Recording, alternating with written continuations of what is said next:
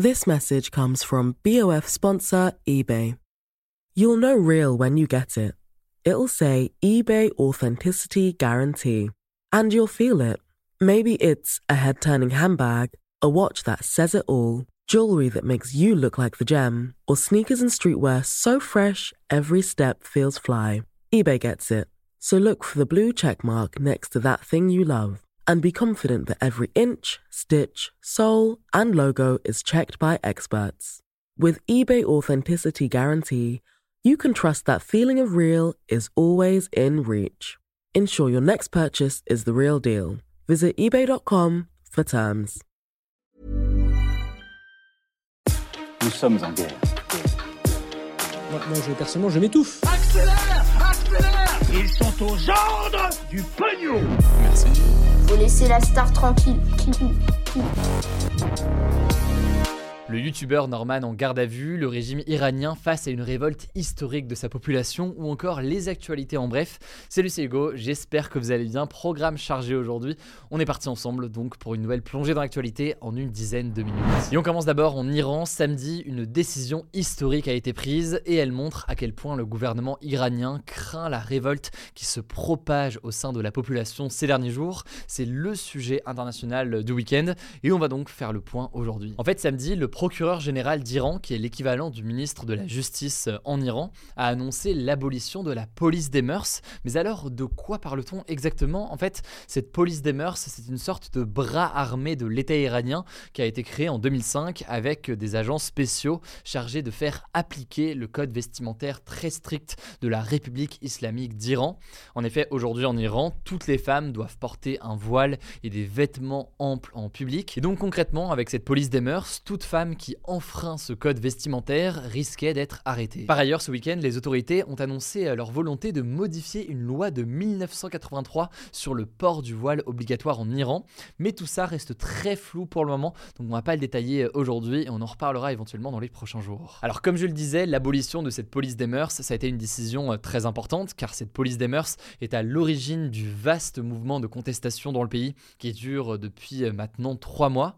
En effet, le 16 septembre dernier, on en avait parlé euh, dès le premier jour dans ce format des actus du jour. Massa Amini, une Iranienne de 22 ans, était décédée en détention trois jours après avoir été arrêtée justement par la police des mœurs qui considérait que Massa Amini ne portait pas son voile correctement. Alors la police des mœurs affirme que Massa a eu un problème cardiaque dans les jours qui ont suivi et donc qu'elle n'a pas eu de contact physique avec euh, des agents de cette police ayant euh, entraîné sa mort, mais plusieurs témoins accusent la police de l'avoir tuée et c'est donc la mort de Massa Amini qui a entraîné les manifestations que l'on connaît aujourd'hui. Alors, est-ce que la fin de cette police des mœurs marque véritablement le début d'un changement euh, profond en Iran? En fait, ce qu'il faut bien comprendre, c'est que les Iraniens qui manifestent depuis septembre ne demandent pas seulement euh, l'abolition de cette police des mœurs aujourd'hui, en fait, ils demandent plus généralement davantage de liberté et dans certains cas la fin du régime islamique qui est actuellement euh, au pouvoir. Le tout d'ailleurs dans un contexte actuel de crise économique en Iran qui fait encore plus accentuer la colère. Alors pour autant, est-on en train d'assister à une chute du régime iranien? Eh bien, selon la quasi-totalité des observateurs, on en est encore très loin aujourd'hui. Déjà parce que cette fin de la police des mœurs, elle reste à être actée d'un point de vue euh, législatif. Et donc, il faut d'abord que ce soit euh, confirmé. Puis au-delà de ça, beaucoup estiment que l'abolition de cette police des mœurs, ça a surtout pour objectif de tenter de calmer euh, les manifestations. Donc oui, il y a une forme d'inquiétude, on peut l'imaginer, de la part du régime iranien. Mais pour l'instant, eh bien autrement, le régime iranien ne semble pas euh, bouger. Et d'ailleurs, ces derniers jours, la répression se poursuit. Elle aurait déjà fait plusieurs centaines de morts. Bref, on verra donc comment évolue la situation en Iran. Ça me semblait essentiel de faire un petit point aujourd'hui. Je vous mets des liens en description si jamais vous voulez en savoir plus. Allez, on continue avec un deuxième sujet. Norman, qui est le troisième plus gros youtubeur en France en termes de nombre d'abonnés, avec 12 millions d'abonnés, a été placé en garde à vue à Paris ce lundi dans le cadre d'une enquête pour viol et corruption de mineurs. C'est ce qu'a révélé le journal Libération. Alors, euh, l'affaire a d'abord euh, éclaté en août 2018 avec euh, l'émergence d'un hashtag sur Twitter à l'époque, le hashtag balance ton youtubeur. Sur ce hashtag, on retrouvait le témoignage de Maggie Desmarais, une québécoise âgée alors de 16 ans, qui accusait Norman de l'avoir manipulée pour qu'elle lui envoie des photos et vidéos d'elle nue sur Snapchat.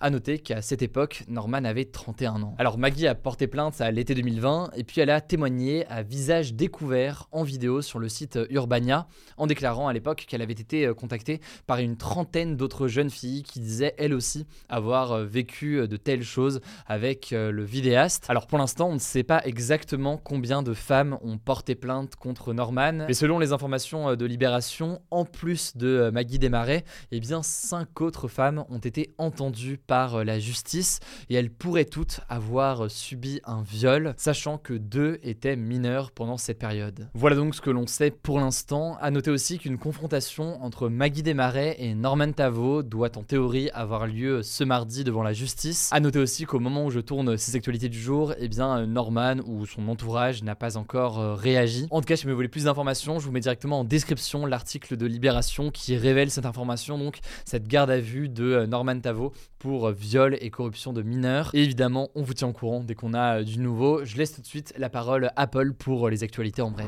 Salut, première info, c'est une nouvelle sanction prise par les pays occidentaux contre la Russie. Les États-Unis, l'Union européenne et leurs alliés ont décidé de plafonner le prix du pétrole russe. Concrètement, ça consiste à fixer un tarif maximum au baril de pétrole russe à 60 dollars. Avec cette mesure, les pays occidentaux espèrent que la vente de pétrole va rapporter moins d'argent à la Russie la Russie qui est aujourd'hui le deuxième producteur mondial de pétrole, et du coup ils espèrent que ça va perturber le financement de sa guerre en Ukraine. Mais alors vous allez me dire, comment les pays occidentaux peuvent-ils décider de fixer un tarif maximum comme ça, et comment la Russie peut-elle être empêchée, elle, de fixer son propre prix? Alors le mécanisme est complexe, mais en gros aujourd'hui dans le monde, ce sont des entreprises occidentales qui contrôlent en grande partie le transport maritime du pétrole. Et du coup là, les pays occidentaux ont interdit à ces entreprises occidentales de transporter le pétrole russe par la mer si le prix n'est pas inférieur à 60 dollars le baril, car ils contrôlent d'une certaine manière ces entreprises. Alors ce plafonnement du prix du pétrole russe, c'est une sanction qui fait débat Certains estiment donc que c'est une bonne chose pour pénaliser encore plus la Russie, mais d'autres disent que ça va avoir un impact limité, et ce que ça risque de faire, c'est de pénaliser les entreprises occidentales et les consommateurs en Europe. Deuxième info, après cette première info un peu technique, le parti de droite Les Républicains organisait ce week-end un vote interne pour désigner son nouveau président, et alors il y aura un deuxième tour entre le député Éric Ciotti, qui est arrivé en première position avec 43% des voix, et le sénateur Bruno Retailleau. Ce qu'il faut retenir du coup, c'est que ce sont deux candidats qui sont plutôt sur une ligne politique très à droite, et que ce sont deux candidats qui sont plutôt contre une alliance avec Emmanuel Macron, alors que d'autres personnalités au sein des Républicains appellent ces temps-ci à faire alliance avec Emmanuel Macron, notamment l'ancien président Nicolas Sarkozy. Ce qu'il faut noter aussi, c'est que l'organisation de cette élection pose question. Le journal du dimanche a en effet expliqué dans un article comment ces journalistes ont réussi à faire voter deux chats lors du vote, parce qu'en fait l'identité des votants n'est pas vérifiée, et les républicains avaient déjà été critiqués pour la même raison l'an dernier lors du vote pour désigner leur candidat à la présidentielle, où cette fois c'est un chien qui avait pu voter. Troisième actu, le ministre de la Santé, François Braun, a lancé ce dimanche un appel solennel à la vaccination contre la grippe et contre le Covid pour les personnes fragiles et pour les personnes en contact avec des personnes fragiles. Il a également fortement conseillé le port du masque dans les transports, tout en précisant que le gouvernement ne voulait pour l'instant pas le rendre obligatoire. Cependant, il a déclaré que ça pourrait finir par arriver si la situation dans les hôpitaux s'aggravait. Mon bras ne tremblera pas s'il faut décider l'obligation du masque. Je suis la situation au jour le jour et les décisions suivront l'évolution de la situation. Autre info, tant qu'on parle de santé, plus de 78 millions d'euros de dons ont été récoltés ce week-end lors du Téléthon. C'est 4,5 millions d'euros de plus qu'en 2021. Le Téléthon, si vous connaissez pas, c'est une initiative qui est organisée chaque année par France Télévisions avec des événements dans plusieurs villes de France. Le but, c'est de récolter des dons pour financer la recherche sur des maladies rares dans le contexte où près de 3 millions de personnes en France sont touchées par des maladies rares. On termine avec une dernière actu, c'est le chiffre du jour, 190 ans. Alors non, c'est pas l'âge d'un votant au Congrès Les Républicains, c'est l'âge de la plus vieille tortue du monde, elle s'appelle Jonathan. Et si je vous en parle aujourd'hui, c'est qu'elle a fêté justement ce week-end son 190e anniversaire. Et à ce titre, cette tortue est tout simplement le plus vieil animal terrestre vivant toute espèce confondue, selon le livre Guinness des records. Elle vit sur l'île britannique de Sainte-Hélène, dans l'océan Atlantique. Pour les passionnés d'histoire, cette île vous dit quelque chose? Et oui, c'est l'île où a été exilé Napoléon entre 1815 et 1821. Mais alors la tortue n'a pas connu Napoléon, puisqu'elle n'est née du coup qu'en 1832 selon les estimations. Allez, on termine avec un flashback du jour, retour dans le passé. Le 5 décembre 2017, le chanteur Johnny Hallyday décédait d'un cancer des poumons à l'âge de 74 ans. C'était une icône évidemment de la chanson française, du rock'n'roll, avec ses 57 ans de carrière et ses innombrables tubes. De nombreuses personnalités lui ont rendu encore hommage aujourd'hui. Et avant de terminer ces actualités du jour, chers auditeurs du podcast, puisque je sais que vous êtes en podcast, mais ça vous arrive aussi d'être de temps en temps sur YouTube, je me permets du coup de vous l'annoncer. On a quand même posté une nouvelle vidéo sur notre chaîne YouTube principale ce dimanche. C'est une interview de l'artiste belge Angèle. Ça s'est passé au Zénith de Lille. En fait, on a littéralement posé euh, un décor avec un grand écran au milieu de la fosse du Zénith de Lille. Et ça a été euh, l'occasion d'échanger avec euh, Angèle sur plein de sujets euh, différents. Sachant que du coup, c'est un format d'interview face cachée, donc c'est le même format que ce qu'on a pu faire avec euh, Pierre Ninet, Bill Gates ou encore les candidats à la présidentielle. Bref, c'est un moment très sympa. Et du coup, pour découvrir l'interview, je vous mets le lien directement en description. Écoutez, je crois que j'ai tout dit. Prenez soin de vous, prenez soin de nos proches. Merci à tous ceux qui suivent ce podcast ces derniers jours. N'hésitez pas d'ailleurs au passage à mettre 5 étoiles, pourquoi pas, sur votre appli de podcast préféré, quelle qu'elle soit, pour nous soutenir. Et je vous dis du coup à demain. This message comes from BOF sponsor eBay. You'll know real when you get it. It'll say eBay Authenticity Guarantee. And you'll feel it. Maybe it's a head turning handbag, a watch that says it all, jewelry that makes you look like the gem, or sneakers and streetwear so fresh every step feels fly. eBay gets it. So look for the blue check mark next to that thing you love and be confident that every inch, stitch, sole, and logo is checked by experts. With eBay Authenticity Guarantee, you can trust that feeling of real is always in reach. Ensure your next purchase is the real deal. Visit eBay.com for terms.